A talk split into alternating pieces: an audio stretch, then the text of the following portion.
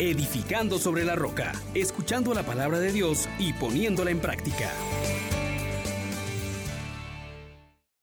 Paz y alegría en Jesús y María. Bienvenidos mis hermanos. En tiempo de Pascua les saluda su hermano Juan Elías y queremos agradecer a Dios porque sigue respaldándonos, porque sigue cuidándonos, porque sigue invitándonos a proclamar sus maravillas y sigue diciéndonos que solamente cuando nos afianzamos en Él podemos estar firmes. Invoquemos al Espíritu Santo y digámosle juntos que gobierne nuestras vidas. Oh gran poder de Dios, enciéndenos en tu fuego el amor, oh Espíritu que vienes de lo alto, llénanos de Dios. Oh Espíritu, óleo santo, úngenos en el amor.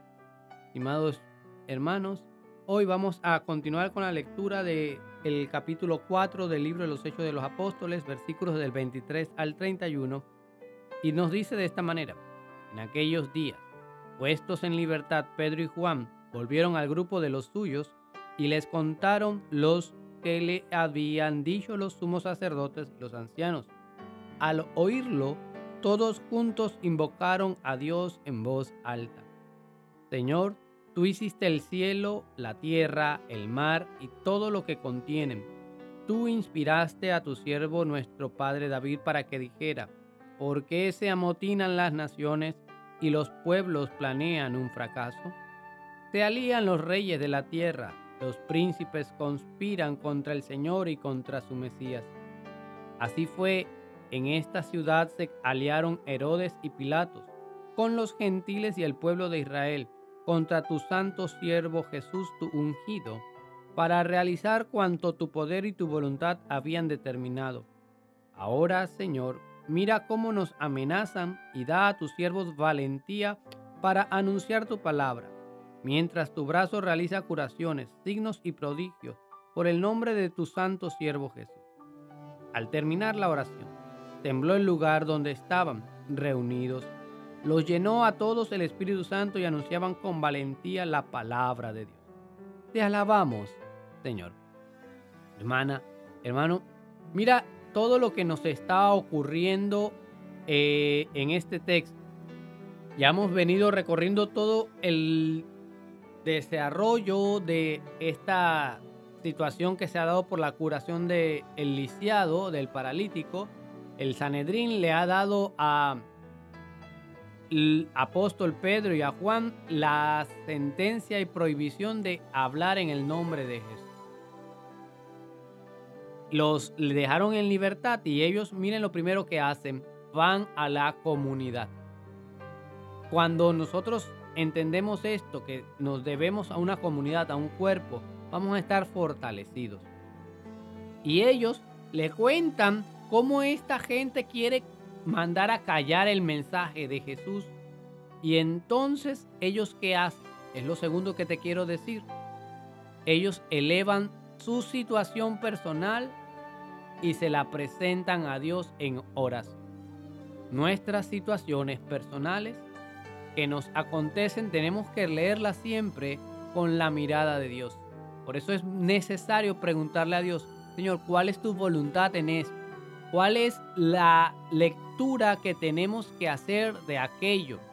Y entonces ellos vuelven en su oración a alabar a Dios y a ponerlo todo en Él. No en nuestras fuerzas, no en nuestras capacidades, sino en el amparo de Dios. Poniéndolo a Él en primer lugar.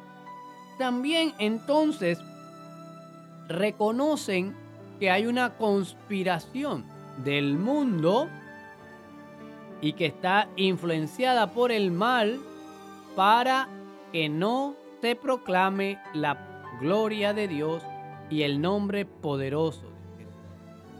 Hermanos, nosotros también tenemos que leer la vida de esta manera como historia de la salvación y reconocer que en estas circunstancias muy particulares Dios nos está pidiendo valentía para proclamar la palabra del Señor. Pero nosotros de por sí somos débiles. Entonces, hermano, hermana, ¿qué necesitamos? Volvernos con humildad a Dios ante las amenazas, ante la enfermedad, ante las conspiraciones. Tenemos que clamar con humildad al Señor. ¿Y qué vamos a clamar? Entonces, vamos a presentarle al Señor aquello que nos amenaza, aquello que nos da miedo. Pidámosle valentía entonces, pero valentía para anunciar la palabra de vida.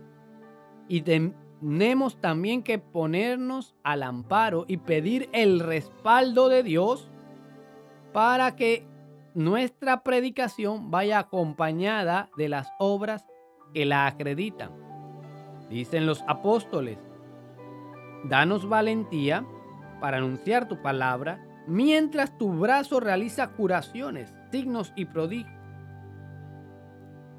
Señor nos va a curar, nos va a respaldar.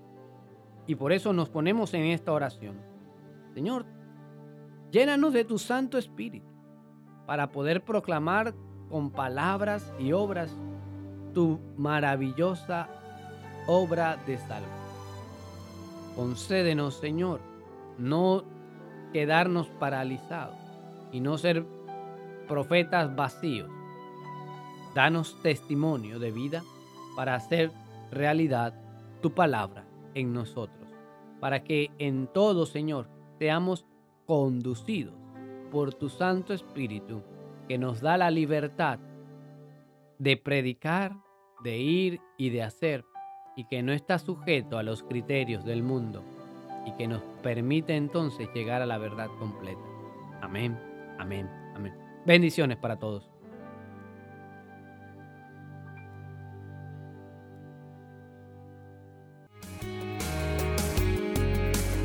Les exhortamos, hermanos, por la misericordia de Dios, que pongan por obra la palabra y no se contenten solo con oírla.